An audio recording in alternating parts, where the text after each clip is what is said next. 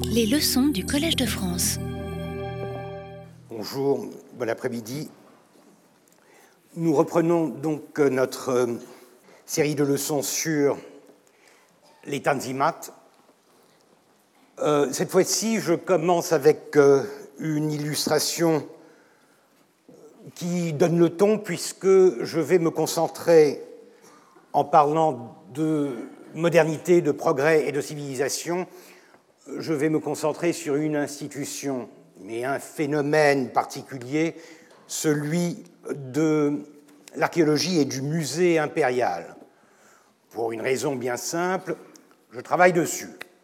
C'est un des sujets qui me tiennent à cœur depuis quelque temps, et c'est un peu la logique de la manière dont j'essaye de présenter les choses, encore une fois en faisant la part entre un récit plus général, les grandes lignes de ce qui se passe pendant une certaine période, et puis des cas plus particuliers pour illustrer la manière dont le système marche ou ne marche pas.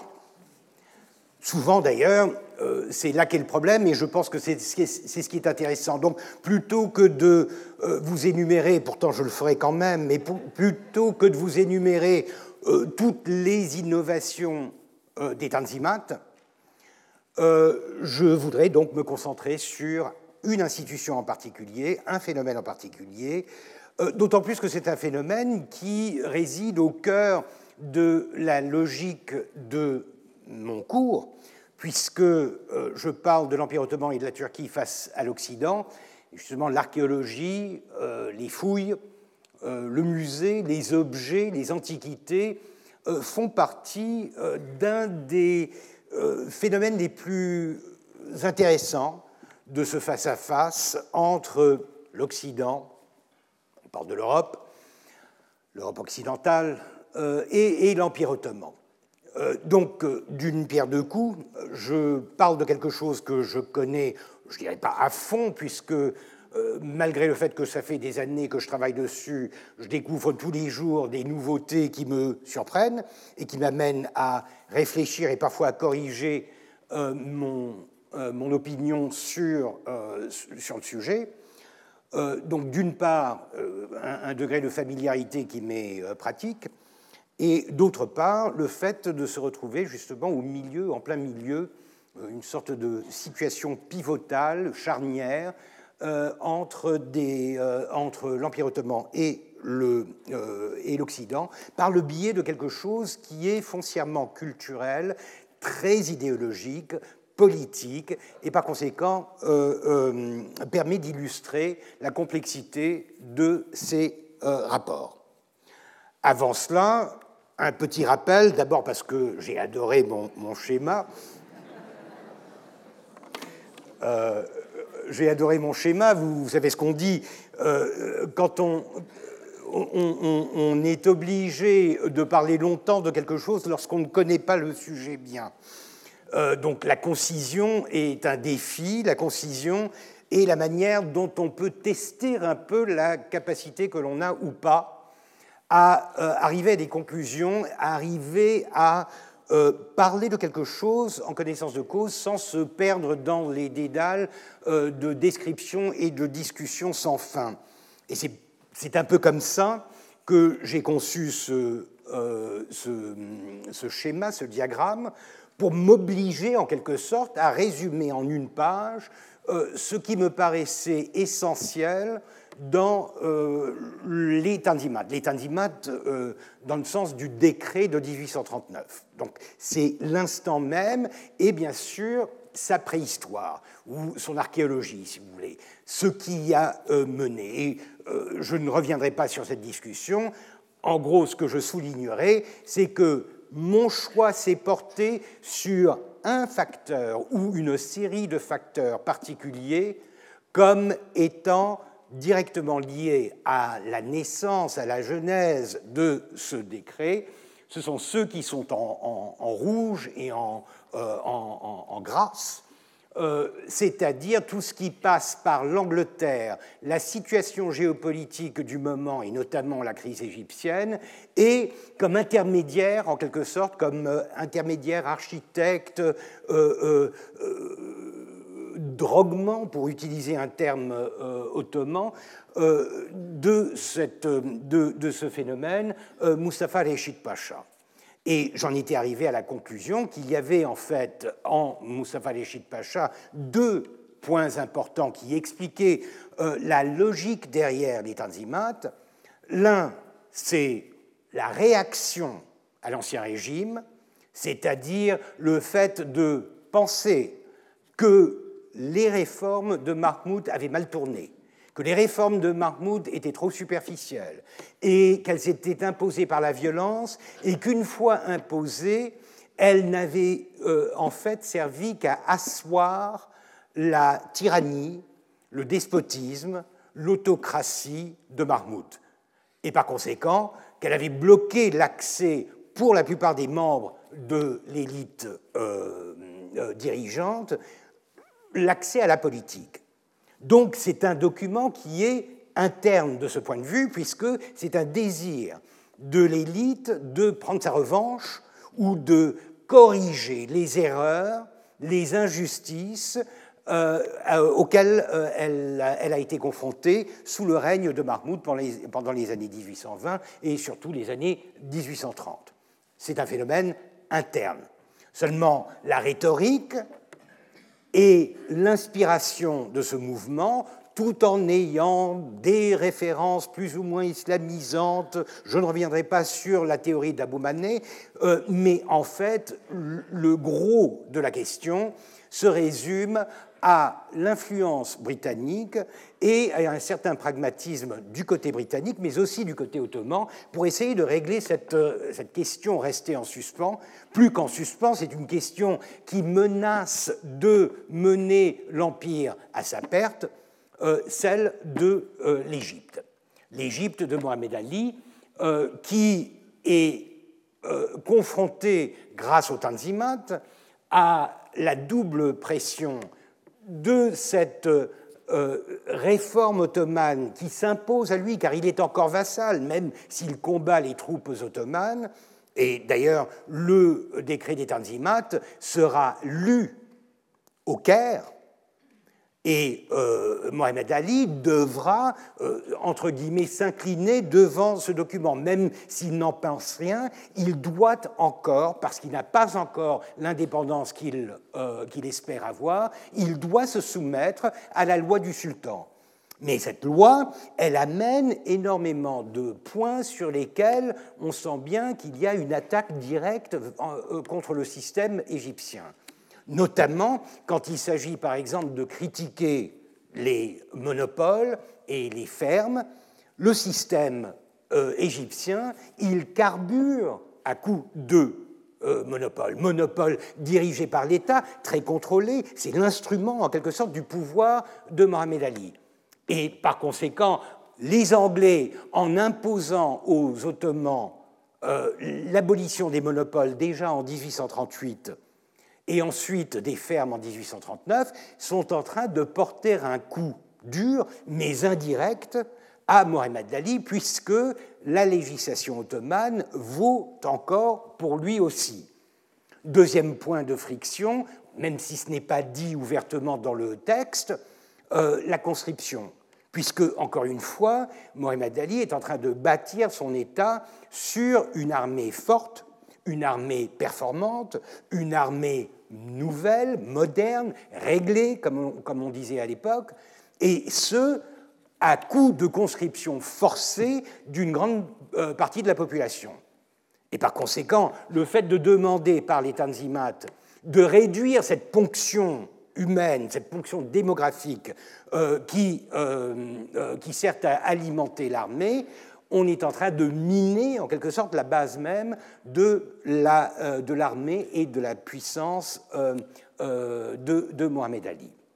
Par conséquent, avant que d'arriver à une description des tanzimat, des, des, avantages, des inconvénients, des succès et des insuccès, des échecs des tanzimat, je me permettrai simplement de vous rappeler comment la crise égyptienne, la question égyptienne, qui en fait est au cœur de la question d'Orient, euh, est réglée. Euh, je vous rappelle que à la suite de la première campagne de Mohamed Ali, celui-ci était arrivé jusqu'à Kütahya, euh, en, Anatolie occidentale, à peu de distance d'Istanbul, et n'avait été stoppé que par la menace russe. Les Ottomans avaient dû euh, euh, s'en remettre à la protection de la Russie, puisque c'était la seule qui pouvait intervenir immédiatement, et ce, au prix, bien sûr, de concessions qui ont été faites par les Ottomans à la Russie, notamment le contrôle par les Russes des détroits. C'est-à-dire un passage d'un régime où l'on reconnaissait à l'Empire ottoman pleine liberté d'ouvrir ou de fermer aux navires de guerre euh, euh, les, détroits, on passe à un régime où euh, la Russie a son mot à dire, ce qui est excessivement important pour la Russie, encore une fois, à cause de cette obsession, ce désir de pouvoir s'ouvrir vers la Méditerranée, vers les mers chaudes.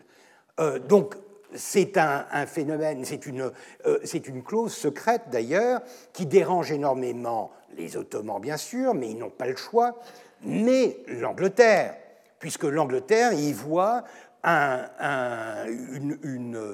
risque de déstabiliser complètement ce qu'on appelle l'équilibre des puissances avec la montée de la Russie en puissance dans euh, l'Orient de l'Europe et de devenir en fait une menace euh, euh, contre les autres puissances et notamment contre l'Angleterre, puisque l'Angleterre est quand même très jalouse de sa présence en Méditerranée et à travers l'isthme de Suez, le, canal n'est pas encore là, bien sûr, euh, ses contacts, ses rapports avec l'océan Indien, aussi bien par l'Égypte que par la Mésopotamie. Donc, une situation désespérée pour les Ottomans, mais une situation où ils ont l'avantage de pouvoir compter sur la bienveillance des grandes puissances qui, se sentent menacées par cette montée en puissance euh, des euh, Russes. Et c'est pourquoi les Britanniques vont être les plus grands alliés, les plus grands euh, défenseurs de la cause ottomane, puisque ce sont eux qui sont directement concernés par le risque russe. Et par conséquent, on voit ici, euh, c'est une jolie image par David Roberts, le fameux euh, peintre euh, anglais qui a énormément peint l'Égypte, la Palestine pendant les années 1830-1840. Voici une représentation d'un entretien entre le pacha d'Égypte, donc le voici, Mohamed Ali, assis à la turque, n'est-ce pas, sur son sur son divan, euh, conversant avec une délégation britannique, avec bien sûr derrière euh, la flotte britannique, conversant, essayant de trouver une solution à cette situation. Or, cette solution, elle est rendue difficile par des divisions au sein du camp occidental, et notamment division entre les Français et les Anglais. Euh, j'en veux pour preuve, j'illustre cela, euh, je vous les avais brièvement montrés, euh, je crois, lors de la deuxième séance, illustrés par l'histoire en médaille, en quelque sorte, de la question d'Orient. Voici une médaille frappée en France pour glorifier, pour célébrer Mohamed Ali, on le voit, il sait défendre avec noblesse l'honneur de son pays, très français. Hein. on, voit bien, on parle d'honneur, on parle de pays, on parle de nation. Il est lui-même appelé le régénérateur de l'Égypte. Je vous l'ai dit, pour l'Empire ottoman comme pour l'Égypte, pour l'Orient en général, la régénération est un peu le mot-clé, le mot magique qui euh, suppose que, bien sûr, avec l'aide et l'intervention de l'Occident, c'est pays, ces régions, ces États en déliquescence, en, en dégénérescence, vont pouvoir, c'est leur dernière chance de survivre sans avoir à être colonisés. La régénération, c'est un terme qui reviendra énormément pendant euh, ces années-là. Mais en tout cas, vous voyez qu'il y a là une vision, euh, disons, sympathique de Mohamed Ali, euh, même s'il y a une petite, petite erreur pour les arabophones et, et vous verrez que la, bataille de Nézib, cette bataille près de, en Anatolie du Sud-Est, est appelée bataille de Nusaybin. Nusaybin, ça n'est pas la même la même chose. Il y a une ville qui s'appelle Nusaybin encore aujourd'hui. Ce n'est pas Nézib. Donc les Français avaient quelques problèmes à,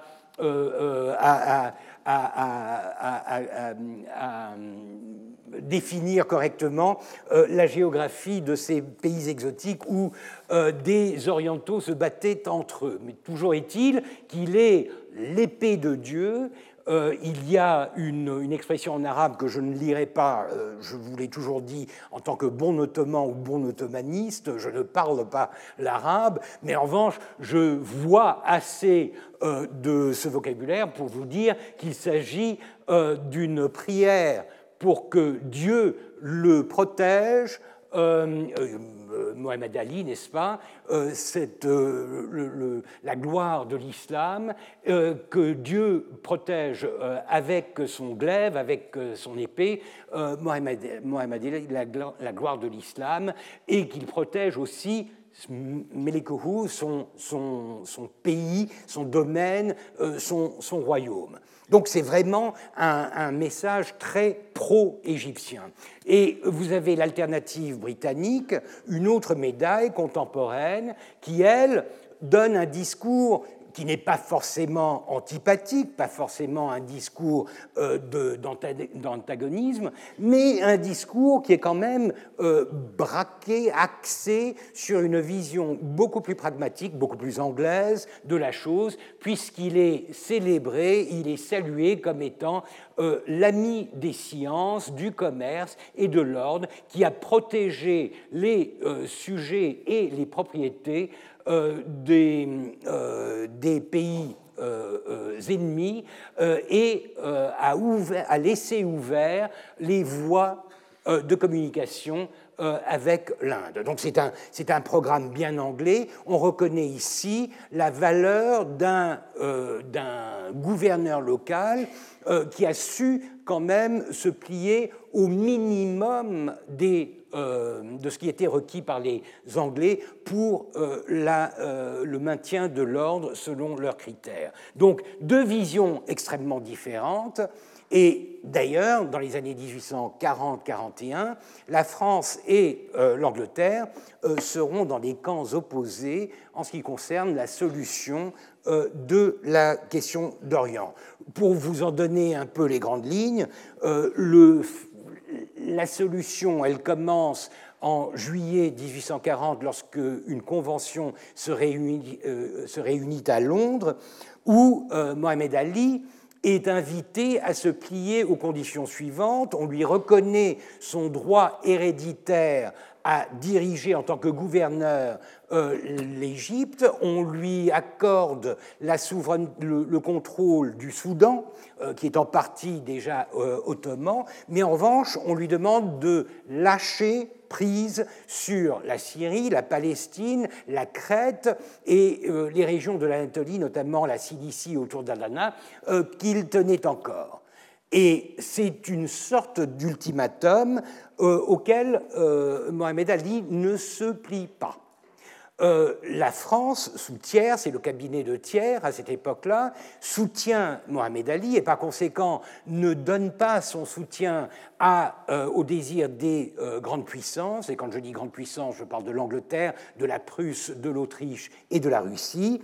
Mais euh, la France va se retrouver esselée euh, dans cette opposition et elle va finir par devoir se réfugier dans une sorte de neutralité euh, et, éviter par conséquent d'entrer en conflit ouvert avec les autres puissances. Et la seconde phase de ce processus s'ouvre en, en, septembre 1840, lorsque Mohamed Ali, n'ayant pas répondu euh, de manière positive à l'ultimatum euh, euh, des grandes puissances, est attaqué par une flotte alliée, surtout britannique, quelques navires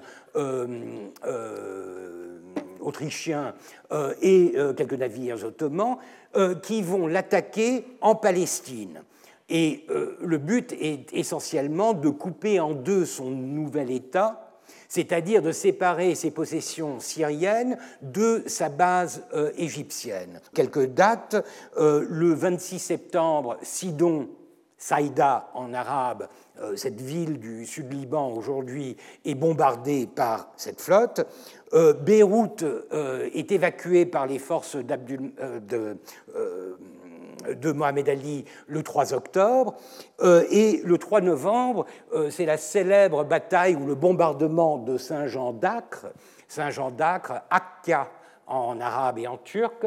Euh, cette base, ancienne base des croisés, célèbre pour sa, forteresse, qui sera bombardée par cette flotte alliée. petit détail intéressant, c'est une des premières fois où l'on voit en Méditerranée un bateau à vapeur participer à une expédition euh, militaire et, euh, et c'est la fin en quelque sorte de la suprématie de Mohamed Ali euh, dans cette région. Il est en effet coupé Ibrahim Pacha, son fils, est coupé de ses communications euh, avec, euh, euh, avec l'Égypte. Il doit donc se replier dans des conditions extrêmement difficiles et la flotte britannique va jusqu'à mettre le siège de d'Alexandrie, c'est-à-dire venir menacer Mohamed Ali chez lui. Et le 21 novembre, donc, le siège d'Alexandrie force Mohamed Ali à capituler. Il capitule, c'est-à-dire qu'il accepte en gros les conditions qui lui avaient été proposées euh, en, juillet. Euh, il accepte donc l'hérédité pour euh, sa gouvernance de l'Égypte. Il conserve le Soudan, mais il lâche ses autres possessions, donnant à l'Empire ottoman finalement la possibilité de souffler.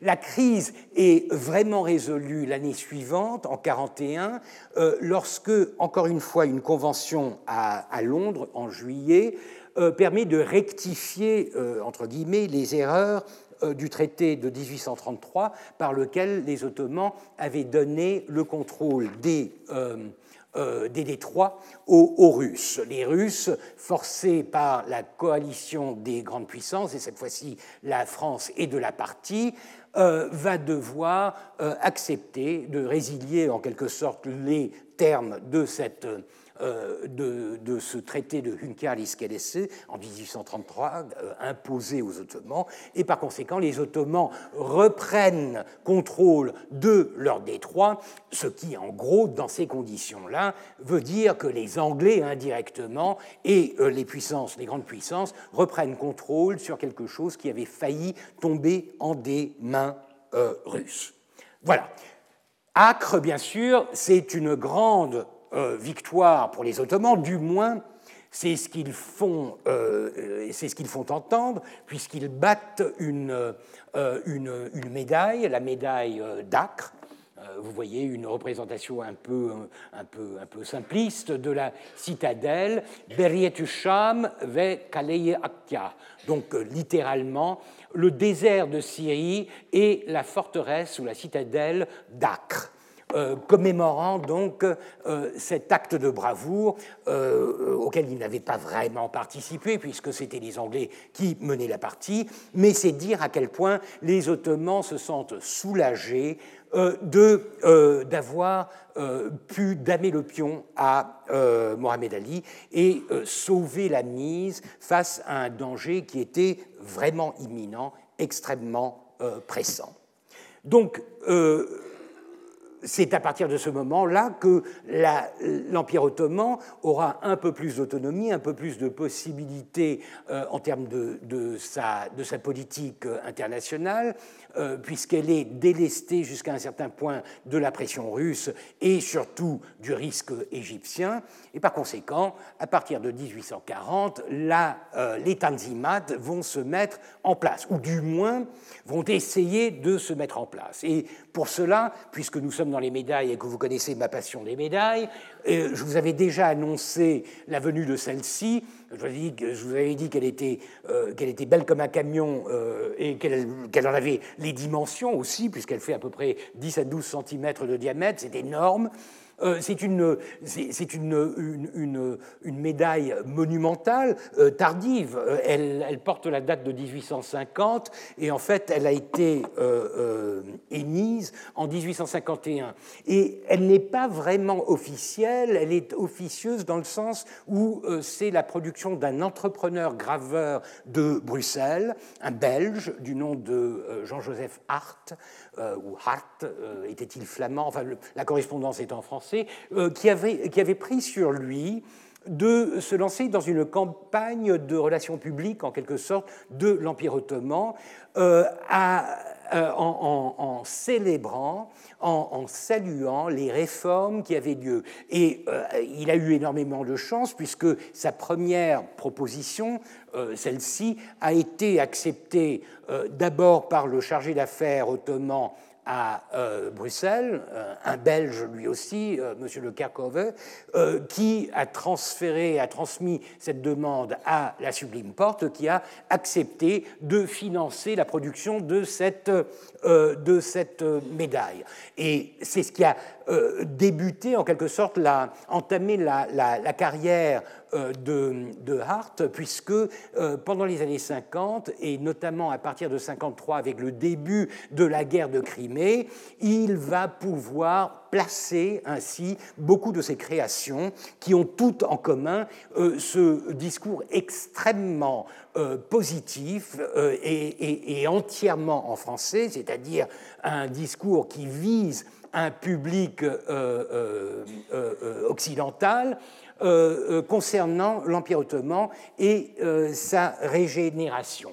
Alors, ce qu'il y a d'intéressant sur cette médaille, notez bien qu'on l'appelle la médaille des Tanzimat, du Tanzimat, parce que, vous le verrez, lorsque je vous donne une, une illustration expliquée, une explication de texte, si vous voulez, de cette médaille, vous verrez qu'il y a là un document un document avec une plume là et un sceau euh, qui est euh, identifié comme le document des Tanzimat.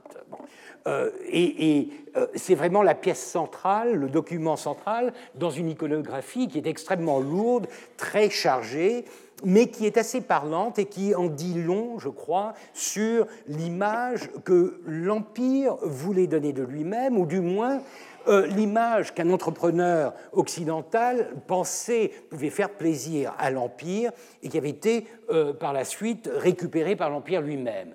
Euh, vous voyez que le milieu, de, le centre de, la médaille est un amas d'objets, pour la plupart euh, militaires, politiques, euh, qui reflètent, qui, sont une, série de références aux gloires passées et présentes de l'Empire ottoman. On y voit le nom de Soliman inscrit sur un canon, on y voit le, le nom de Mahmoud sur une cuirasse, on voit Mahomet II, donc le conquérant de, de Constantinople, sur un étendard. On voit, qu'est-ce qu'on voit d'autre? On voit euh, Réchid, bien sûr, comme signataire du euh, décret des Tanzimat. On voit Ali qui est un des successeurs de Réchid et qui est au pouvoir, qui commence à, à, devenir une des grandes figures de, des Tanzimat à partir des années 1850. Donc on a tout un programme euh, iconographique qui parle en quelque sorte de la continuité dans la gloire euh, de l'Empire ottoman à travers euh, ces quelques acteurs que l'on imagine représenter la puissance ottomane. Seulement, il n'y a pas que de la gloire, du moins la gloire passée est problématique, puisqu'on parle, et ça c'est le titre de la médaille, de la régénération de l'empire d'Osman, euh, Osman étant le père fondateur, par Abdul-Mejid. Ce qui est une référence euh, euh, évidente au fait que si l'on parle de régénération, il faut qu'il y ait eu dégénérescence. Donc régénération, le fait de ressusciter un mort est quelque chose qui revient et qui par conséquent sous-tend le texte éminemment glorieux de cette, de cette médaille. Quelles sont. Alors, vous avez des devises euh, qui, euh, qui, euh, suivent le pourtour de la médaille. Justice égale pour tous, c'est plus ou moins les tanzimat repris de manière très succincte. L'instruction répandue, nous le verrons, c'est quelque chose qui commence dans les années 1845-46. Euh, jusqu'à quel point elle se répand vraiment, c'est justement le problème, mais en tout cas, ça fait partie de la programmation, si vous voulez, des euh, tanzimat. Protection aux faibles, ça c'est de la rhétorique typique, c'est le cercle de justice, c'est ce que l'on trouve toujours dans le discours politique euh, ottoman. La dignité de l'empire relevé, là aussi, on reprend ce thème d'un empire qui est tombé bien bas et que l'on doit relever de cette situation indigne dans laquelle il s'est trouvé. Les droits de l'hospitalité maintenus, alors ça, euh, nous sommes en 1850, c'est une référence directe à quelque chose de très récent. C'est en 1848-49, les révolutions de 1848 et de 1949 en Europe centrale, notamment euh, euh, en, Hongrie, qui vont causer l'exil, l'exode de bon nombre de révolutionnaires vers l'Empire ottoman. Euh, c'est un phénomène très intéressant, nous y reviendrons peut-être, mais euh, c'est quelque chose qui prouve que dans ces années-là, l'Empire ottoman est encore perçu comme une terre d'asile, une terre d'opportunité. Euh, un peu comme euh, l'Amérique, si vous voulez, au même moment. Et par conséquent, vous avez cet afflux euh, de, de, réfugiés politiques et militaires qui vont soit s'intégrer directement dans le système ottoman, vous avez beaucoup de généraux, beaucoup d'officiers dans l'armée ottomane qui sont d'origine hongroise polonaises, parfois allemandes aussi, et qui font partie de cette vague d'immigration et qui se sont, pour la forme, euh, convertis à l'islam pour devenir euh, des, euh, des, acteurs de la rénovation ottomane. Mais pour la plupart, ils vont devoir attendre pendant deux ou trois ans euh, en, Anatolie avant de pouvoir accéder à ce qui les intéressait vraiment, un exil vers des terres plus accueillantes euh, ou du moins plus modernes, euh, l'Angleterre, voire même les États-Unis. Mais ce qui est intéressant, c'est de voir que pendant cette crise, alors que la Russie et l'Empire austro-hongrois qui était autrichien à l'époque, il n'était pas encore austro-hongrois, euh, euh, essayer de faire fléchir l'Empire ottoman afin que ces réfugiés leur soient rendus, a tenu bon et a résisté à la tentation ou à la menace et par conséquent a protégé jusqu'à la fin euh, ces euh, réfugiés. Donc cette référence-là, euh, c'est une référence qui, en 1850, a énormément de sens, puisque c'est un phénomène politique qui, dans les milieux libéraux, a une valeur très, très élevée. Et enfin, les arts et la paix euh, euh, encouragé. Bon, là aussi, euh, c'est un peu bateau, mais c'est vrai que, et nous le verrons avec l'archéologie, les Tanzimat ont vocation, ont l'ambition de servir certains secteurs qui, jusqu'ici, n'entraient pas dans les préoccupations de l'Empire. L'art, euh, l'archéologie, la science, autant de points qui seront mis en exergue pendant les Tanzimat, mais avec un succès euh, plus ou moins euh, mitigé. Nous en parlerons. Enfin, le revers que j'adore, puisque euh, vous avez euh, euh, un symbolisme assez lourd, c'est n'est pas très subtil, une forteresse, une sorte de petit mont Saint-Michel oriental, une forteresse avec une, avec une coupole et des minarets pour qu'on comprenne bien que c'est l'Orient, n'est-ce pas? C'est un peu ça l'orientalisme, on, aime bien une iconographie un peu... Bon. et entouré par des flots rugissants, une mer déchaînée, avec une devise qui est quand même assez inquiétante. L'Empire subsistera, Dieu le veut, c'est qu'on est vraiment inquiet. C'est-à-dire qu'il y a derrière toute cette glorification une reconnaissance implicite du fait que l'Empire est euh, encore dans une situation bien précaire et que par conséquent, euh, euh, cette régénération, c'est en quelque sorte le dernier espoir pour cette petite forteresse isolée et battue par les, par les flots de survivre dans cette période extrêmement mouvementée.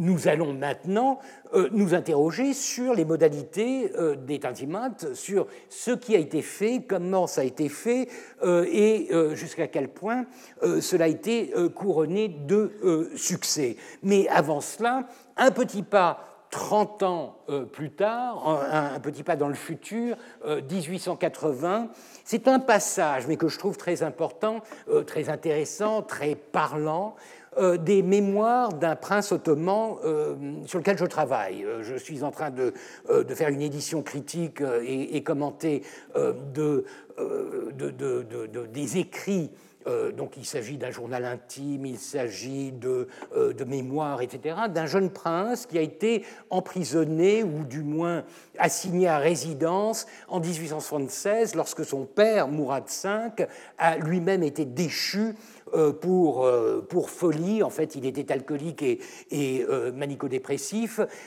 et, et ce jeune prince, qui avait 16 ans à l'époque de la déchéance de son père, est resté enfermé dans un palais jusqu'à la mort de son père, donc jusqu'en 1904, 30 ans, ce qui lui a donné beaucoup de temps euh, bah, à, s'essayer à une modernité euh, qui l'intéressait énormément, celle d'écrire, de parler de lui-même, de parler de ce qu'il voyait autour de lui. Et c'est un document excessivement intéressant du simple fait que c'est un, un, jeune homme qui est exceptionnel par sa naissance et par le contexte de son emprisonnement. C'est un prince, il vit euh, ou il est emprisonné dans un palais où il est entouré euh, bah, d'une centaine de femmes euh, et un seul homme, son père. Il est fils unique, il a des sœurs, mais bon, donc c'est une situation de harem, si vous voulez, qui est exceptionnelle. Mais ce qu'il a de beaucoup plus intéressant, c'est qu'il est ordinaire il n'a pas eu d'éducation de, euh, approfondie. Et par conséquent, c'est un type qui s'est fait tout seul, qui s'est essayé à euh, de la philosophie extrêmement basique, à des réflexions à partir d'une lecture assez approximative euh, de quelques revues illustrées occidentales, etc., mais qui se trouve justement au cœur de cette interrogation de l'ottoman moyen par moyen, je veux dire, d'une instruction plus ou moins euh, euh, euh, acceptable, mais sans être un intellectuel, et cette interrogation autour de bah, où allons-nous? Où sommes-nous? En Orient, en Occident, la modernité, l'islam, l'Europe, l'influence de l'Europe, comment? Et tout ça, bien sûr, sous l'influence de l'autocratie la plus puissante que l'Empire ait connue, en tout cas depuis Mahmoud, celle d'Abdulhamid. Donc c'est un contexte qui est, de ce point de vue, extrêmement intéressant. Mais là, ce que je vous donne, c'est un petit passage de ses mémoires, euh, c'est de son journal intime. Le 16 novembre 1880, il écrit ce qui suit en réaction à quelque chose qui leur est arrivé. Euh, Abdulhamid s'est emparé de l'une de leurs petites esclaves. Ils avaient, une, euh, ils avaient deux esclaves, ils en avaient plein, mais ils avaient en particulier une, une mère et une fille qui étaient toutes deux esclaves, et encore une fois, euh, la, bonté euh, des, maîtres veut que la, mère et la fille n'aient pas été séparées, n'est-ce pas? Donc, ce qui prouve, n'est-ce pas, que l'esclavage n'est pas si mal que ça après tout. mais et Abdulhamid fait l'impensable, c'est-à-dire qu'il arrache la petite fille, elle doit avoir dans les 6-7 ans, euh, à euh, leur palais et par conséquent à sa mère, et se l'approprie et il l'emporte, enfin il la fait emporter euh, dans son palais. Et cette réaction est intéressante parce qu'il se plaint du fait qu'il y a de l'inhumanité dans tout cela, comment séparer la mère de l'enfant, etc. Et ensuite, dit-il, hélas, plein de sarcasme, quel grand souverain Il parle d'Abdulhamid. Selon quel article des Tanzimat établi par son père euh, Abdulhamid comme le père de Salahaddin, euh, euh, Mourad, et le fils d'Abdulmejid. Et effectivement, nous l'avons vu, c'est tout au début du règne d'Abdulmejid que les Tanzimat sont promulgués. Confirmé par son oncle, alors là, c'est Abdulaziz, le frère d'Abdulmejid, qui confirmera avec le décret de 1856 euh, les, euh, les, clauses euh, de, des Tanzimat, et son frère, Mourad V, est élargi par sa propre promulgation d'une constitution, puisque Abdulhamid a toléré une constitution pendant un, an et demi à peu près. Est-il permis de confisquer des biens, et surtout des biens vivants? Ce qui est intéressant ici, c'est de voir que 30 ans après euh, euh, la, promulgation, euh, non 40, après la, promulgation des Tanzimat, la vision qu'en a un prince de un prince impérial est de quelque chose qui essentiellement protège les biens, pas les personnes, ou du moins qui n'a pas de problème, qui n'a pas d'incompatibilité avec le statut d'un esclave. Et que par conséquent, pour lui, les Tanzimat, c'est avant tout, un peu à l'anglaise, un document qui devrait protéger la propriété, et par conséquent, cette petite esclave, ce n'est pas en tant qu'être humain, ce n'est pas en tant que petite fille qu'elle est, euh, est considérée euh, comme devant être protégée par les Tanzimat, c'est eux, en tant que possesseurs, propriétaires de cette petite fille, de cette petite esclave, euh, qu'ils se sentent lésés euh, par Abdulhamid euh, qui n'aurait pas respecté les principes euh, fondateurs des Tanzimat. Tout ceci pour vous dire que toute la vision extrêmement positive des Tanzimat comme étant le début d'un État de droit le début de l'égalité entre les sujets doit être pris avec beaucoup de précautions, avec des pincettes, pour ne pas tomber dans une généralisation un, peu trop facile de quelque chose qui reste quand même très limité dans sa portée euh, euh, juridique.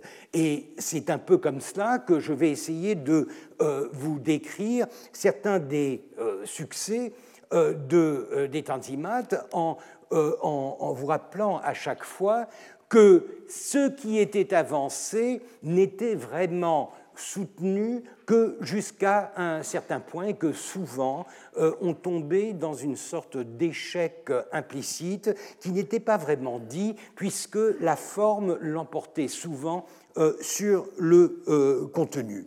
Alors, que se passe-t-il à partir de 1840, hein, le début en quelque sorte de, euh, la, des Tanzimat?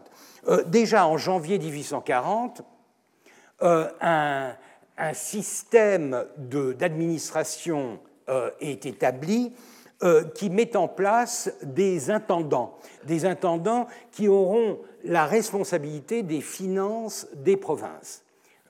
on se souvient de ce que le problème de l'assiette fiscale était euh, euh, au centre des préoccupations euh, des Tanzimat. Déjà en 1838, lorsque Mahmoud avait utilisé le terme de Tanzimat mulkiye, c'est-à-dire la réorganisation administrative, ce qu'il avait en tête, c'était de pouvoir centraliser, contrôler pardon, ce, cet empire qui partait un peu dans tous les sens. Euh, c'est classique, si vous voulez. Euh, L'Empire ottoman, depuis le début, depuis le XVIe siècle, lorsqu'il atteint en quelque sorte son expansion territoriale maximale, essaye non pas vraiment de centraliser, car c'est impossible, mais en tout cas de maintenir l'image d'une centralisation, donner l'image de la capacité du palais, de la capacité du sultan, de la bureaucratie, d'imposer la loi aux provinces. Et nous savons que les limites de cette centralisation étaient euh, extrêmement, euh, euh, extrêmement étroites. C'est-à-dire que une fois éloigné du centre d'Istanbul, c'était en gros une négociation permanente entre les forces locales, qu'elles soient vraiment locales, c'est-à-dire des notabilités locales qui montent en puissance et qui sont reconnues politiquement pour par, euh, le, par le centre, ou alors des pachas, des gouverneurs qui sont envoyés par le centre, mais qui vite se découvrent des velléités euh, d'autonomie et qui par conséquent, financièrement, politiquement, militairement, se taillent une, puissance locale qui peut mettre en question l'autorité du, du, centre. C'est comme ça que l'Empire fonctionne, et d'ailleurs il serait euh, euh, il serait extrêmement naïf d'imaginer le contraire, c'est-à-dire d'imaginer, comme le fait l'historiographie turque de l'Empire ottoman euh, contemporaine, mais surtout des décennies passées, imaginer que, oui, l'Empire ottoman, au fait de sa gloire, était un empire qui maintenait l'ordre et qui arrivait à contrôler toutes les provinces d'une main de fer. On en est bien loin et on sait à quel point, déjà au XVIIIe siècle, la plupart des régions périphériques sont en fait autonomes. D'ailleurs, c'est ce qui sauve l'Empire, puisque la négociation, en gros, consiste à satisfaire le désir du centre d'être reconnu nominalement comme le souverain et les intentions de la périphérie d'avoir une liberté même si c'est au prix de faire semblant de dépendre entièrement d'Istanbul. C'est un peu comme ça que les régences barbaresques fonctionnent, euh, c'est comme ça que euh, euh, l'Empire maintient encore une présence déjurée en Afrique du Nord, mais on sait que cette présence est extrêmement faible, et la preuve en est qu'en 1830, lorsque la France envahira euh, l'Algérie, euh, elle n'aura pas de difficulté à euh, s'imposer et à imposer à la sublime porte ce nouvel état de fait. Et si une opposition, si une résistance s'organise en Algérie, on pense à Abdelkader, c'est une résistance locale. Ce n'est pas une résistance organisée par Istanbul, c'est une résistance locale qui mobilise les moyens du bord, qui aurait été tout à fait mobilisable contre les Ottomans, mais qui n'avait pas vraiment de raison d'être, puisque les Ottomans n'ont jamais été véritablement des envahisseurs. Ils n'en avaient pas les moyens. Ce n'est pas l'envie qui leur manquait, euh, j'imagine, mais les moyens. Et par conséquent, c'est toute la différence entre un empire qui est un peu à la romaine, qui euh, s'étend euh, sur le pourtour méditerranéen, mais avec une, euh, une, présence minime d'une garnison de quelques représentants de l'autorité centrale, et les empires coloniaux qui naissent au XIXe siècle, qui, eux, vont manu militari envahir des territoires d'outre-mer et y installer non seulement une machine militaire, mais aussi une machine euh, administrative, fiscale, extrêmement performante, ou du moins très performante pour, pour, euh, pour l'époque, ainsi qu'une population de colons. C'est quelque chose de complètement différent et euh, on comprend que Abdelkader ait ressenti le besoin de s'insurger contre cette occupation qui est beaucoup plus euh, présente, beaucoup plus concrète que contre la présence des Ottomans qui, elle, ne se faisait pas ressentir. Donc au XIXe siècle et sous Mahmoud déjà, l'objectif de l'Empire ottoman, c'est d'essayer d'emprunter cette nouvelle technologie militaire, fiscale, administrative à l'Occident pour essayer d'émuler, pour essayer de se constituer en empire moderne en établissant un contrôle beaucoup plus direct sur ces territoires. Il ne s'agit pas de faire de nouvelles conquêtes, euh, loin de là, donc on est vraiment euh, dans un autre monde que les empires coloniaux, mais ce que l'on possède déjà et que l'on sent être menacé par l'expansion coloniale occidentale, euh, les Anglais et les Français en particulier, on essaye de les sauvegarder en, en, établissant, en, développant, en, développant, une machine militaire et administrative plus performante.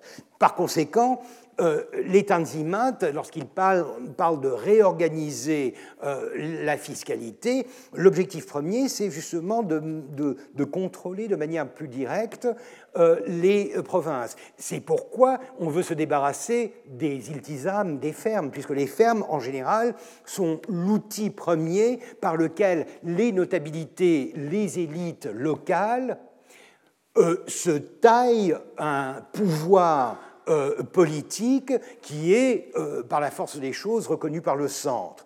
En leur enlevant cette possibilité de traduire en quelque sorte, d'investir leur pouvoir social, leur présence locale en, euh, en, puissance politique, on essaye de remplacer ce système extrêmement flexible avec quelque chose de beaucoup plus performant qui serait régi par le centre.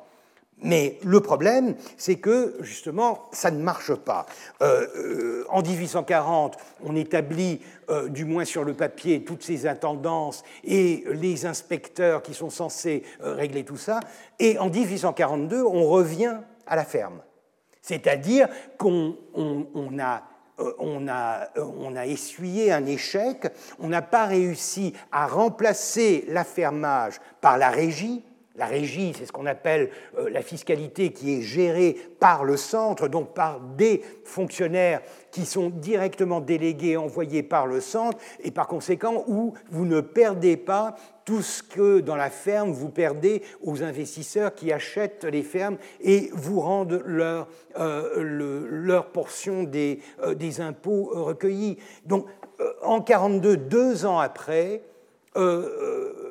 les Tanzimat rebroussent chemin. Les, les, font machine arrière et n'arrivent pas à euh, confirmer euh, ce désir euh, qu'elles avaient d'établir un contrôle sur les provinces. D'ailleurs, ce qui est frappant, c'est que même au début, l'application des Tanzimat n'est que partielle, elle n'est que limitée à certaines provinces, les provinces les plus centrales. La plupart des provinces périphériques ne sont intégrées dans le système que beaucoup plus tard. Trébizonde, Trabzon euh, en 1847, euh, ce qu'on appelle le Kurdistan, donc euh, Diyarbakir, Erzurum en 1845.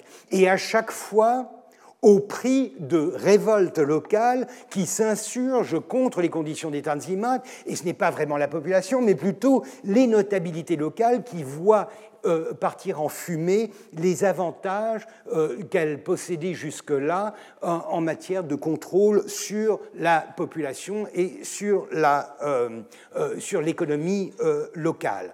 La Bosnie-Herzégovine ne sera intégrée qu'en 1850 donc 11 ans après la promulgation, euh, ce qui prouve à quel point euh, le système a du mal euh, à, démarrer. On a des réformes qui sont problématiques, elles sont nécessaires. L'un des problèmes majeurs de l'Empire sous Mahmoud, c'est la monnaie le fait que la monnaie, depuis le XVIIIe siècle, est en chute libre, elle est constamment altérée, et euh, sous Mahmoud, en 1833, l'argent dans, la, euh, dans la, monnaie ottomane ne euh, représente que 17% de la masse. Ce qui veut dire que, en gros, c'est ben, un alliage qui est essentiellement du cuivre avec saupoudré un peu de, de d'argent. Donc c'est une monnaie qui ne tient pas la route, c'est une monnaie complètement euh, euh, euh, qui doit être remplacée par une monnaie forte. Or, cette monnaie forte, le système n'a pas les moyens, de l'imposer.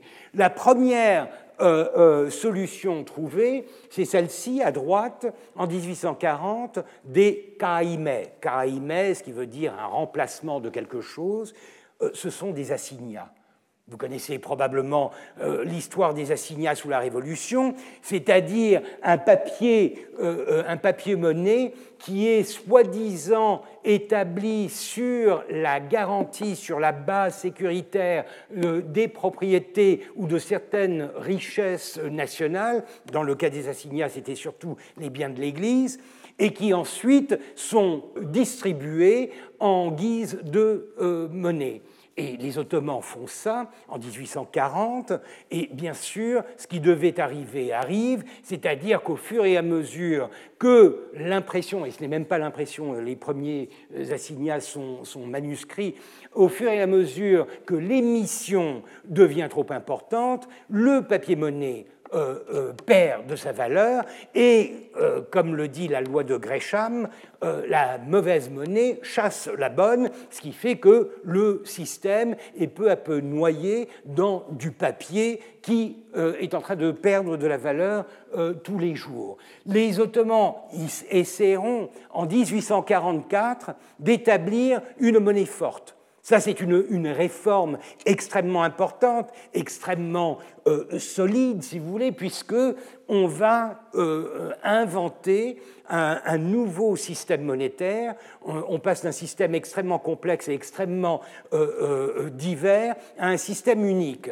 Un système unique qui repose sur la livre, on invente la livre et on s'inspire bien sûr de la livre anglaise, la livre qui est divisée en 100 piastres et on va commencer à produire de nouvelles euh, pièces de monnaie euh, bien crénelées, euh, bien frappées, de très belles pièces d'or et d'argent afin de rétablir la solidité du système. Mais cela, on le fait alors que les assignats, le papier-monnaie est encore en circulation. Et par conséquent, on mine déjà la capacité de ce système à remplacer, euh, à devenir euh, l'étalon de la circulation. D'autant plus que les pièces décriées euh, du sultan Mahmoud, celles qui n'avaient que 17% d'argent, de, elles circulent encore.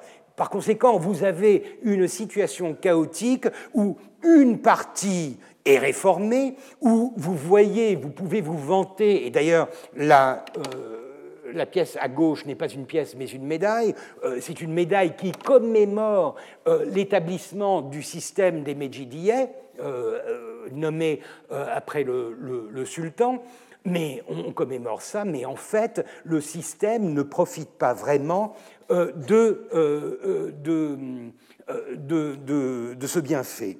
Ensuite, euh, en, 1840, on, établit un code pénal.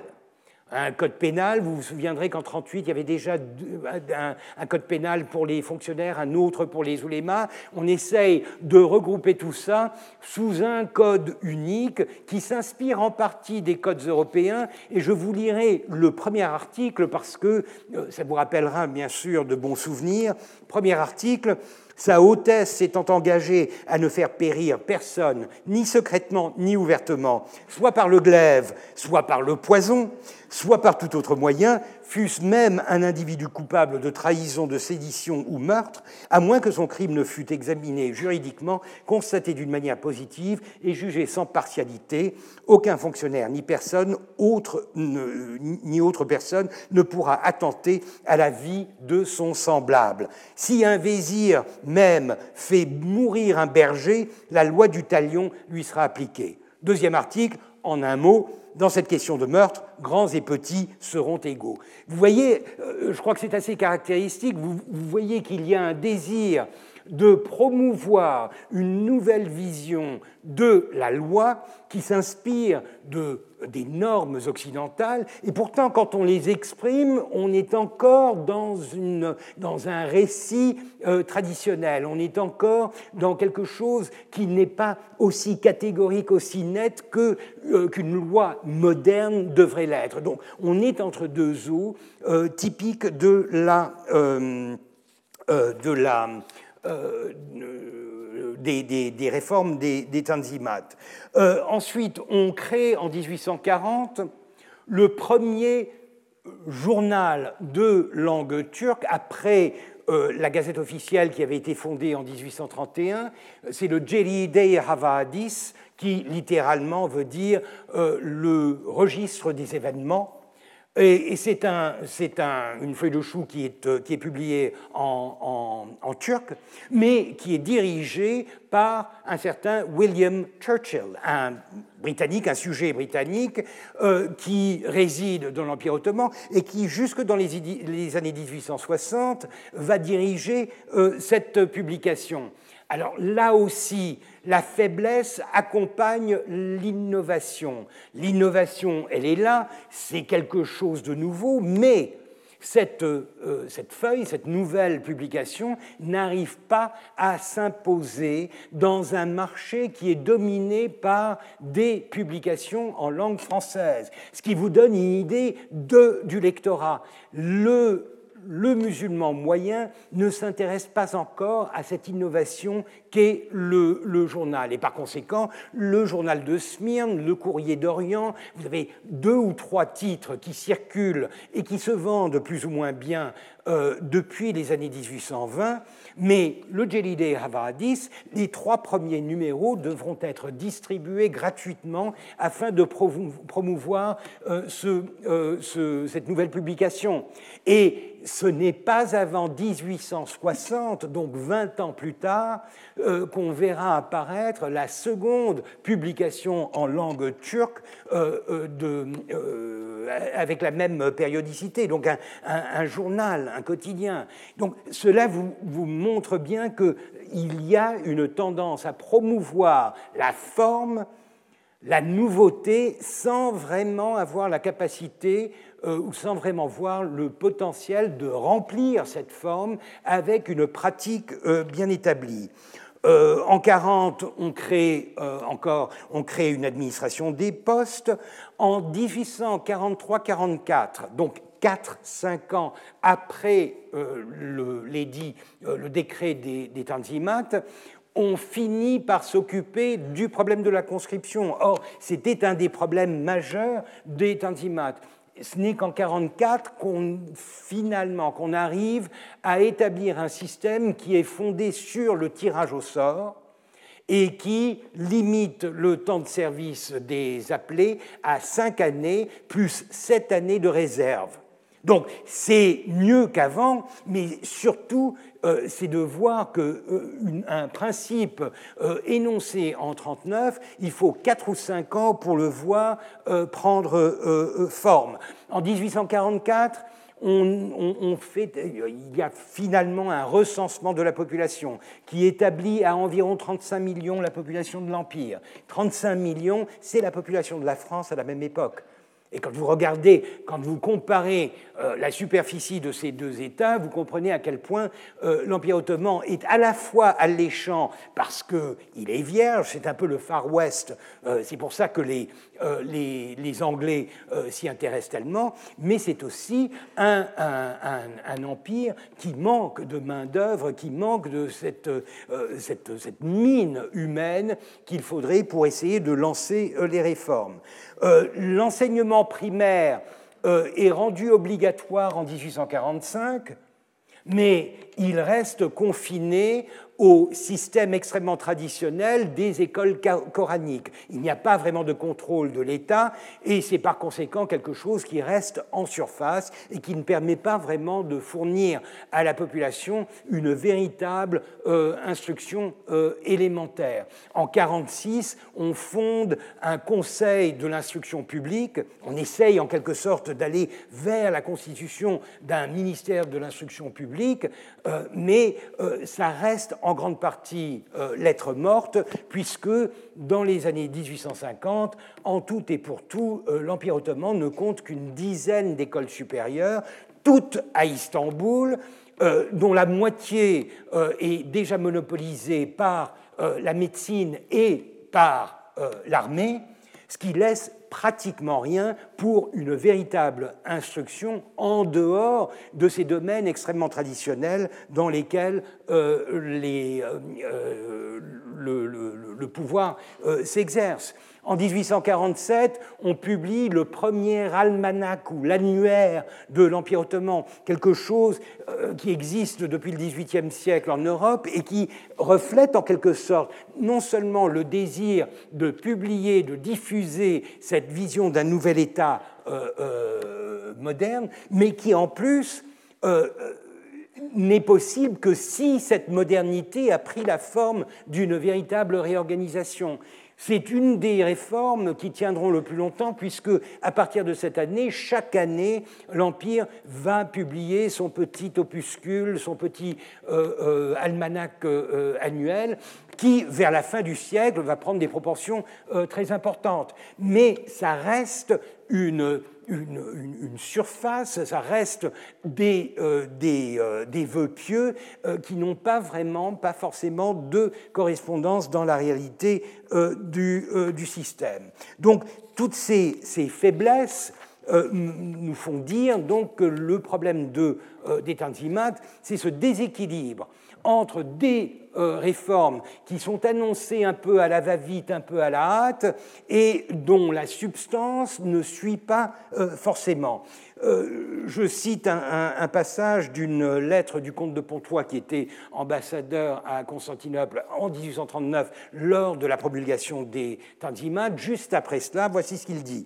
Les principes rationnels et équitables proclamés par le Hatt Sherif sont encore trop loin des idées, des habitudes et des besoins de l'Orient pour triompher d'abus aussi invétérés et qui conspirent à maintenir tant d'intérêts puissants. Peut-être, au reste, les auteurs de ce projet de réforme ne se font-ils pas trop d'illusions eux-mêmes sur sa chance de succès pratique et l'ont-ils rédigé moins pour la Turquie que pour l'Europe?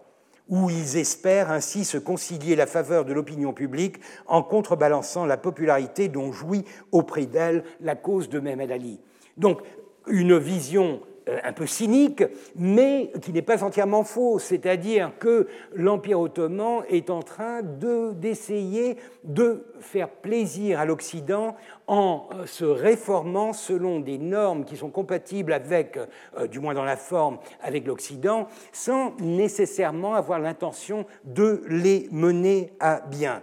Et je crois que la personne euh, qui est la plus intéressante à lire à cette époque-là euh, pour, euh, pour, pour, sa clairvoyance en quelque sorte, et, je suis navré de devoir dire ça quand la personne que je vais citer est un monument de conservatisme, quelqu'un qu'on n'aimerait pas trop célébrer, je veux parler de Metternich. Metternich a des, des, des visions, des commentaires extrêmement incisifs au sujet des Tanzimat qu'il transmet à l'ambassadeur ottoman à Vienne, Saad Glefat Pacha, et que celui-ci euh, ramène à, Constantinople. En voici un. Deux choses à éviter, dit-il. Un, d'en faire trop, et deux, de ne pas en faire assez en matière de législation. C'est facile, me direz-vous, mais quand vous reposez, resituez ça dans le contexte euh, des Tanzimat, euh, il y a du vrai. De manière générale, dit-il, l'Empire ottoman ne devrait pas prendre les États européens comme modèle afin de respecter ses propres particularités historiques religieuses et climatiques. Les emprunts sont possibles, mais à condition d'y mettre le temps voulu. Plutôt que de s'engager dans des voies nouvelles, la Sublime Porte devrait s'assurer de, ce que celles des innovations qui ont pris racine sont poursuivies sérieusement. Des paroles sages. Euh, euh, en, novembre, juste après la promulgation des Tanzimat, voici ce qu'il dit. Un modèle européen ne conviendra pas à la nature des sujets de l'Empire, il est donc essentiel que les bases de ce règlement soient rédigées dans l'Empire par des gens qui en connaissent les affaires administratives et financières et que celui-ci soit ensuite euh, euh, envoyé à Vienne euh, pour consultation. Et enfin, un dernier commentaire, un commentaire direct à ce, qui, qui suit la promulgation des Tanzimat, encore une fois Metternich. C'est dans le choix de la direction qu'a suivi le sultan Mahmoud dans son système de réforme que ce souverain s'est souvent trompé, dit-il. La plus grande faute qu'il ait commise, selon moi, a été de s'attacher beaucoup plus à la forme qu'au fond des choses et d'avoir attribué à la forme la valeur qu'il aurait dû n'accorder réellement qu'au fond de son entreprise. Voilà, donc le problème de, base, et je crois que je rejoins Metternich là-dedans, et euh, c'est pourquoi euh, l'exemple de l'archéologie, je pense, en fournira euh, des, indices extrêmement, extrêmement clairs. le problème des Tanzimat, c'est qu'ils sont sans cesse ballottés entre le désir de dorer la pilule et d'épater les badauds, les badauds étant le public, l'opinion publique et les diplomates occidentaux, et celui de ne pas prendre de risques, c'est-à-dire de ne pas se lancer dans une aventure qui risquerait de faire chavirer un empire encore euh, braque-ballant. Donc euh, cette, cet équilibre, ce, euh, cet acte d'équilibriste est quelque chose que les Ottomans vont pendant des décennies essayer de maintenir, mais avec des conséquences à long terme qui sont excessivement importantes, puisque, euh, d'un certain point de vue, la, euh, faillite euh, de l'Empire ottoman euh, on peut bien sûr la lier au fait que les puissances occidentales, l'impérialisme de la fin du XIXe siècle, rendaient impossible à l'Empire ottoman de survivre dans un environnement qui lui était de plus en plus hostile. Mais d'un autre côté, je pense que les Ottomans ont manqué l'occasion de vraiment s'investir dans des réformes qui auraient pu changer les choses plutôt que de euh, maintenir un semblant euh, de modernité dans, euh, les, euh, dans les relations euh, avec, avec l'Occident encore une fois, un exemple typique, euh, la modernité qui euh, se conjugue avec des formes nouvelles, les médailles. Je vous avais dit que jusqu'à Mahmoud, jusqu'à la fin du règne de Mahmoud, euh, les médailles ne sont pas utilisées pour décorer des Ottomans, donc c'est quelque chose qui est bon pour l'Occident. Et avec Mejid, on commence à battre des médailles et en distribuer aux soldats. Seulement, quand on regarde ce que représentent ces médailles, vous connaissez celles-ci, euh, Acre et Syrie, Yémen, Kurdistan, Bosnie, les quatre médailles militaires du règne d'Abdul-Mejid ont toutes rapport avec des provinces de l'Empire. Ce qui veut dire, en gros, que les seules campagnes militaires sont des campagnes militaires dirigées contre des, euh, euh, euh, insurgés, contre des provinces de l'Empire qui ont pris les armes contre l'autorité centrale et qui sont combattues, et ensuite que l'on célèbre lorsqu'une lorsqu'une une, une, victoire vient couronner ce désir de mater les insurrections. C'est quelque chose d'extrêmement paradoxal, si vous voulez, puisque à cette époque-là, lorsque vous regardez les euh, médailles militaires, qu'elles soient françaises ou qu'elles soient euh, euh, britanniques, elles sont toutes couvertes de noms de batailles qui ont lieu en dehors de ces pays, généralement en Afrique, en Asie, c'est-à-dire dans ce phénomène d'expansion coloniale. Un, événement euh, très, euh, très marquant, du moins architecturalement, c'est la construction en 1847-48 de cet énorme bâtiment néoclassique juste derrière Sainte-Sophie. Voilà Sainte-Sophie, voilà la mosquée bleue, celle qu'on appelle bleue, la mosquée de Sultan Ahmed. Donc ça vous donne un peu une idée de ce que représente ce bâtiment. un bâtiment tout à fait insipide, c'est quelque chose qui n'a pas sa place vraiment dans le contexte urbain de la ville historique. Mais qu'est-ce que ce bâtiment? C'est une université. C'est l'université ottomane qui est bâtie par les frères Fossati, ceux qui vont entreprendre la restauration de la mosquée de Sainte-Sophie, la, mosquée, euh, l'ancienne église euh, mosquée de, de Sainte-Sophie. Mais le problème, c'est que ce bâtiment restera inoccupé jusque dans les années 1860. L'université ne verra jamais le jour et ce n'est qu'en 1863 qu'une première tentative sera faite et l'université ouvrira ses portes pour une année avant de refermer à nouveau. Donc encore une fois, vous voyez les dimensions, la taille de l'investissement, et à l'intérieur de ce bâtiment, euh, ce qui était envisagé ne verra tout simplement pas le jour. Donc pour vous donner encore une fois euh, dans, le registre des médailles et des décorations, euh, la manière dont les Ottomans fonctionnent est à la fois géniale est extrêmement stérile. Génial parce qu'il y a de la créativité dans le désir d'imiter, elle est stérile parce qu'elle ne va pas au-delà de l'imitation. Voici l'ordre du Mejidi c'est le grand ordre qui sera fondé en 1851 pour, en quelque sorte, mettre l'Empire ottoman sur un pied d'égalité avec les grandes nations qui ont leur grande décoration. Je pense à la Légion d'honneur pour la France, euh, le, KCMG, euh, l'ordre de Michael et George euh, pour, pour la Grande-Bretagne. Le voici donc. Et quand vous voyez la manière dont il est conçu, on comprend que c'est une traduction du modèle occidental. C'est-à-dire que si vous regardez la croix et euh, la plaque, euh, on appelle ça la croix, c'est ce qui euh, pend au cou, et ça c'est la plaque sur la poitrine, n'est-ce pas, sur le poitrail. quand vous regardez la, plaque et la croix de l'ordre de Saint-Georges et Saint-Michel et Saint-Georges, un des, grands ordres anglais, euh, vous voyez comment fonctionne la logique de la création d'un ordre ottoman. C'est-à-dire que vous prenez le modèle, mais vous en retirez ce qui est incompatible avec vous. Qu'est-ce qui est incompatible? Les images, en plus s'il s'agit d'un ange ailé, etc., bien sûr, et tout ce qui est croix qu'elle soit à six branches, à cinq branches, à... tout cela disparaît. Et qu'est-ce que vous faites? Vous remplacez cela tout simplement par un autre symbole, l'étoile la croix est traduite en étoile, vous remplacez les images par le chiffre impérial, la Toura, et vous avez quelque chose qui, de loin, iconographiquement, matériellement, correspond tout à fait à la logique d'une décoration, mais vous l'avez adapté à vos besoins. Ça, c'est génial.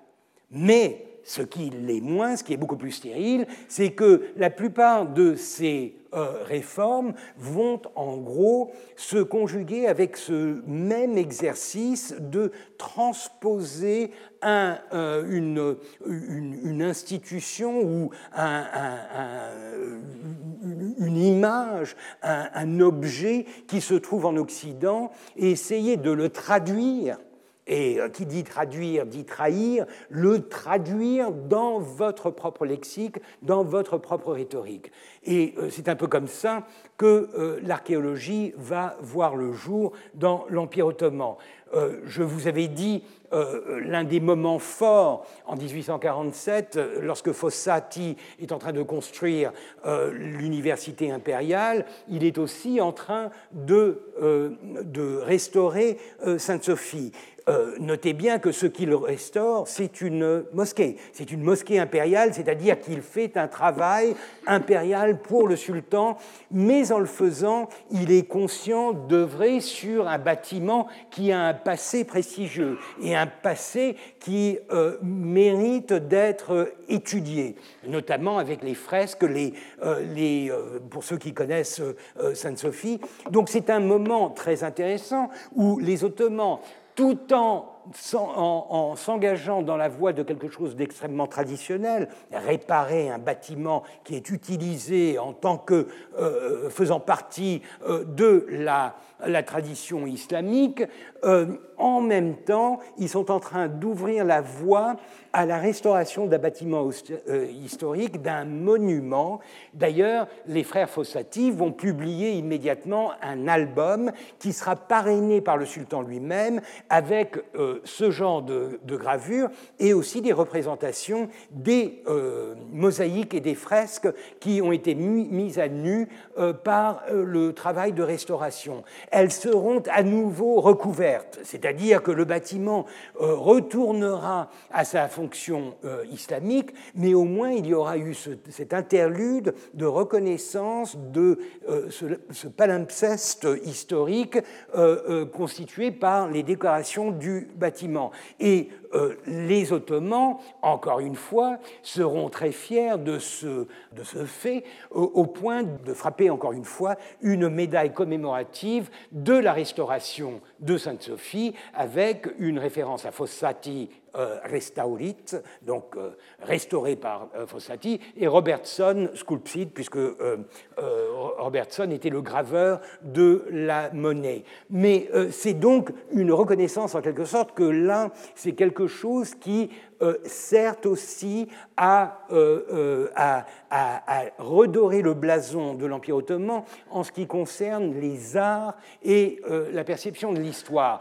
D'ailleurs, il y a une touche assez, assez, assez marquante, assez intéressante que Fossati a rajoutée à la restauration de Sainte-Sophie, c'est d'y mettre un, euh, une toura, le chiffre impérial, la signature, si vous voulez, de l'Abdul-Mejid, mais en mosaïque et euh, faisant vis-à-vis avec des mosaïques byzantines, ce qui est une manière, en quelque sorte, de saluer euh, la continuité entre les empereurs byzantins, entre euh, les, bâtisseurs de Sainte-Sophie et ce sultan de Constantinople qui revendique en quelque sorte la continuité, la préservation de cet héritage. mais pour ce qui est de l'archéologie proprement dite, euh, vous savez probablement que depuis le XVIIIe siècle, les Ottomans sont confrontés à cet appétit grandissant des antiquaires, euh, des chasseurs de, euh, statues et de, et de, monuments, ces curieux, ces diplomates, ces aventuriers, notamment Lord Elgin, que l'on voit ici, du moins ce sont ces hommes qui sont en train d'enlever au Parthénon ces métopes, les, les, frises qui trouveront leur place euh, finalement au British Museum. Euh, nous savons aussi, euh, puisqu'on est en France, que la, Vénus de Milo euh, qui est, euh, comparé aux frises du Parthénon, bien sûr une œuvre bien secondaire, mais quand même qui a, qui a été promue au statut d'une œuvre fondatrice, d'une œuvre euh, d'une merveille de l'art grec, avant que l'on découvre qu'elle n'était que hellénistique. elle a été promue par, la royauté, par la monarchie française, au, au statut d'un objet extraordinaire. Voici d'ailleurs un document ottoman en grec et en, turc, bilingue, très intéressant, qui concerne euh, le droit à l'enlèvement de cette statue. Mais ce que ces entreprises ont en commun, c'est qu'il s'agit de picorage, c'est-à-dire qu'on va choisir les objets les plus beaux, ce qui peut être exposé, donc on ne fait pas de l'archéologie, on n'essaye pas de découvrir le contexte d'un site, on se contente de picorer, de prendre, d'écrémer en quelque sorte un site, sans aucun respect pour l'intégrité du site, bien sûr, uniquement pour choisir les belles choses, celles qui font plaisir, celles qui feront bien dans une collection privée ou euh, ou nationale. Mais dans les années 40, justement, au moment où euh, les Ottomans sont en train de se lancer dans cette aventure de modernité, les euh, archéologues occidentaux, pas vraiment des archéologues, ce sont encore des aventuriers, des diplomates, etc., mais ils ont changé de registre. C'est-à-dire que au lieu de picorer, ils vont plus en profondeur et se lancent dans de véritables fouilles qui, tout en étant extrêmement destructrices, euh, souvent, euh, vont quand même faire apparaître un site dans sa totalité et euh, comprendre par conséquent euh, que les objets ne sont pas euh, simplement de, belles choses posées dans un contexte euh, que l'on ignore, mais qu'elles en font partie, même si ces objets sont enlevés. Je veux parler des, fouilles de Xanthos, d'Alicarnas, Bodrum, de Rosabad, c'est Paul-Émile Botta, ou de Ninive par Léard. Ce sont de gros chantiers de fouilles qui font impression sur les Ottomans. Et les Ottomans vont se retrouver tout d'un coup face à une nouvelle dimension de l'archéologie. Ce n'est plus simplement me permettez-vous d'enlever ce. C'est euh, une entreprise qui utilise la main-d'œuvre euh, locale qui mobilise euh, l'attention euh, des gouverneurs locaux, ça devient extrêmement visible, ça devient un phénomène auquel on ne peut plus échapper. Jusque-là, dans les années 1820, vous vous souviendrez que l'année dernière, je vous avais parlé de l'impact du philélénisme et notamment de la découverte de cette passion que les Occidentaux et les Grecs avaient pour Athènes comme symbole de la nouvelle nation qu'ils essayaient de créer. Ça avait été un premier choc, une première douche froide pour les Ottomans, euh, en voyant que euh, l'archéologie, ça n'était pas simplement de, de vieilles pierres, qu'il y avait un sens derrière. En 1840 vient s'ajouter une autre euh, dimension, celle de cette visibilité des fouilles avec des pierres qui s'en vont par milliers et euh, qui sont destinées à des musées. Le terme musée commence à apparaître euh, et là, par exemple, ce qui va, dans le contexte ottoman, créer, amorcer la naissance du premier musée en 1846, c'est l'action euh, des Britanniques. Voici un document, alors ce n'est pas très bien illustré, mais c'est une liste euh, de shopping, si vous voulez, une liste des 11 euh, panneaux de, fresques que l'ambassadeur anglais Stratford Canning réclame à l'Empire et qui sont en ce moment logés dans les fortifications du château de Bodrum, à Licarnas. Vous savez peut-être que la destruction du mausolée, euh, le célèbre mausolée, euh, a, causé la perte en quelque sorte de, la plupart des, des, euh, des objets qui en faisaient partie, mais les croisés euh, au XIIIe siècle, XIIe, XIIIe siècle, euh, ont, récupéré des panneaux entiers, euh, notamment de l'amazonomachie de, du, mausolée, pour les insérer dans la décoration, en quelque sorte, des murailles du château du Fort Saint-Jean, du fort de Bodrum. Les Anglais, Newton, les identifient et euh, les demandes aux Ottomans. Et bien sûr, c'est la diplomatie, c'est l'ambassadeur qui fait cette demande. Et les Ottomans sont toujours plus ou moins obligés de répondre par euh, euh, l'affirmative à ces demandes.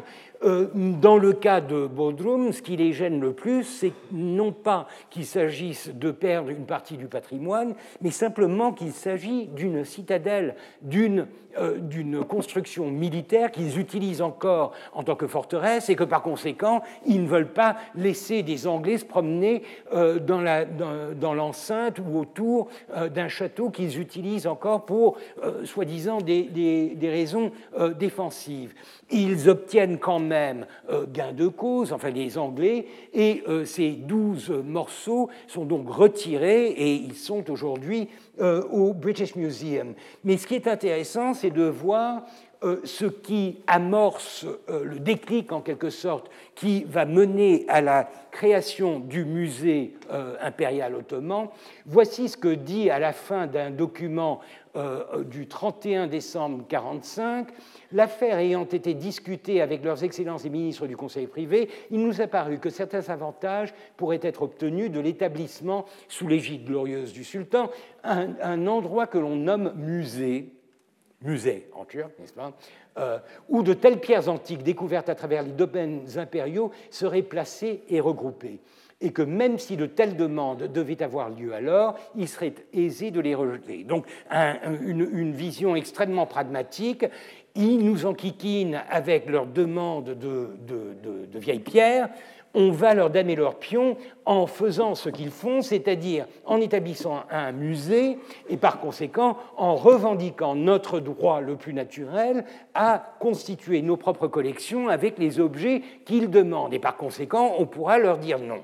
Et euh, effectivement, c'est un peu ce, que l'on voit dans la presse, euh, mais dans un contexte très différent. En Mésopotamie, euh, Monsieur Layard avait fait faire dans les environs de Mossoul des fouilles archéologiques, c'est donc Ninive, et le Pacha et les ayant défendus, on avait été obligé d'en appeler à Constantinople. S'il faut en croire une autre correspondance du même journal, on aurait répondu que dorénavant, le gouvernement turc ne permettra plus aux étrangers de faire des fouilles euh, vu que le sultan aurait l'intention d'en faire ordonner pour son propre compte et de créer un musée d'antiques.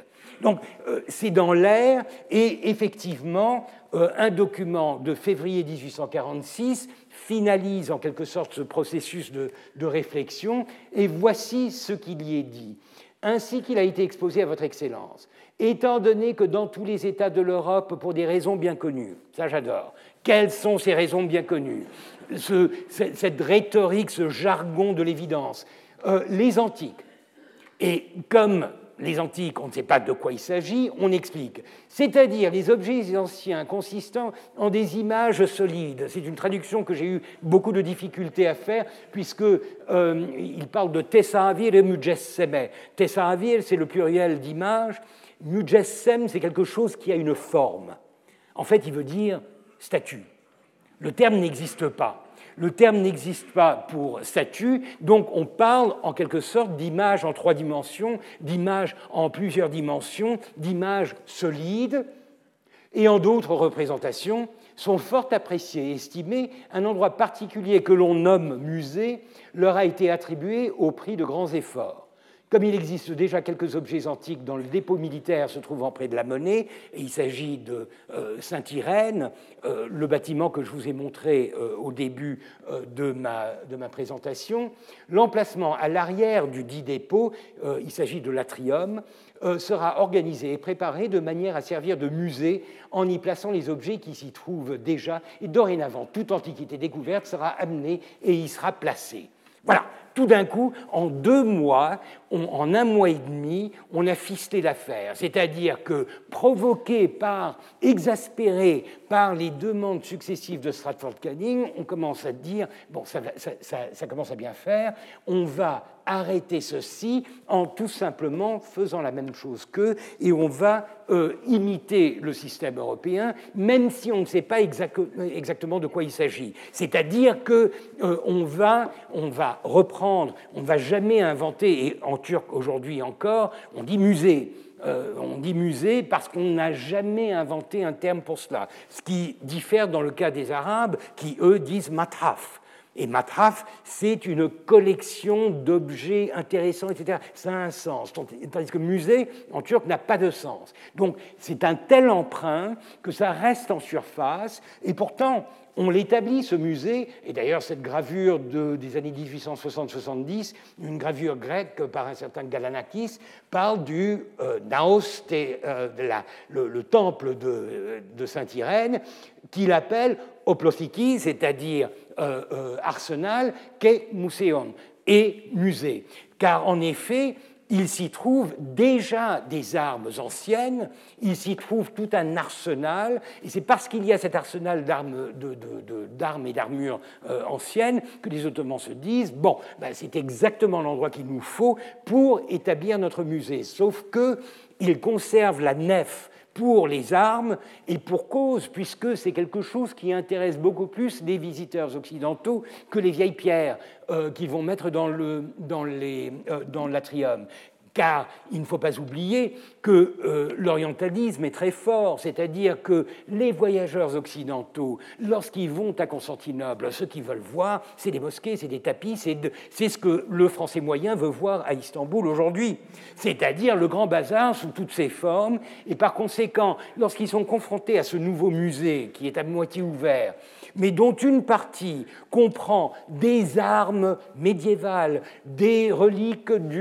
euh, troisième coup de, Saint-Jean, euh, des, euh, des, bannières, des, des, croisés, etc. Ça, ça fascine. Lisez Gauthier, lisez Nerval, ils parlent tous, dans les années 40-50, ils parlent tous de cette visite à l'arsenal, qu'ils appellent un musée et personne ne parle des euh, quatre ou cinq sarcophages, des statues qui sont reléguées à l'arrière de euh, ce bâtiment euh, et qui vont croupir dans cet environnement pendant des décennies entières, car le musée ne verra jamais vraiment le jour. C'est-à-dire que le musée, il fait partie, un peu comme cette université, d'une sorte de cahier des charges de la modernité, Avons-nous un musée? Oui, check. Et euh, une fois qu'on l'a, qu'est-ce qu'on en fait?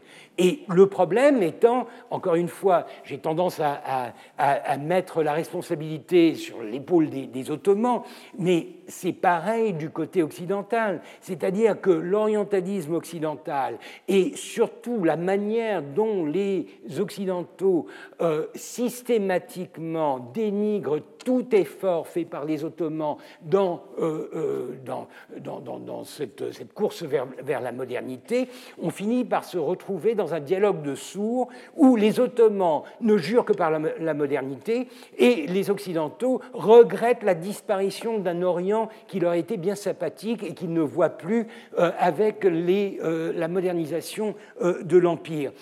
pour cela, je citerai, si vous en, vous en avez l'occasion, ça se, ça, se, trouve facilement sur, sur Internet, vous avez un auteur qui est, à mon avis, fascinant, un certain Dobignosc, un ancien grognard, qui a été au service de l'Empire dans les années 1830 sous Mahmoud et qui a tout un, tout un chapitre euh, consacré au, costume où il dit en gros euh, ces beaux Ottomans euh, qui cachaient leur difformité, parce qu'ils il faut qu'ils soient difformes, n'est-ce pas Mais qui cachaient si bien leur difformité sous les belles couleurs de leurs costumes de janissaires, etc. Maintenant, ils sont obligés de s'habiller à la franque et par conséquent de, euh, ressembler, il le dit carrément, à des singes euh, euh, costumés. Euh, et, euh, il a tout un chapitre aussi consacré aux grandes moustaches, parce qu'il regrette aussi de voir les moustaches à la turque disparaître pour être remplacées euh, par moins de pilosité ou par des, des, moustaches plus civilisées, entre guillemets. Donc il y a là toute l'ironie, si vous voulez, de ce quiproquo, de ce dialogue de sourds entre la modernité du côté ottoman et l'orientalisme du côté occidental, euh, c'est-à-dire cette incapacité d'accepter le changement chez l'un parce que l'orientalisme veut que les orientaux ne puissent pas changer. Et les ottomans de leur côté sont tellement, euh, il y a un tel engouement pour la chose occidentale, pour la chose moderne, que une grande partie des, euh, innovations, euh, des modernités qui sont euh, adaptées pendant cette période le sont très activement euh, à la, va-vite, sans vraiment penser au fond de la question. Euh, j'ai encore quelques, euh, quelques commentaires concernant l'archéologie que je laisserai pour la semaine prochaine, avant de passer à la question d'empire, nation et, égalité, c'est-à-dire le problème qui va nous mener tout droit aux années 1850 et à la fin de cette première moitié des je vous remercie, excusez-moi pour les cinq minutes de... Euh, Retrouvez tous les contenus du Collège de France sur www.colège-2-france.fr.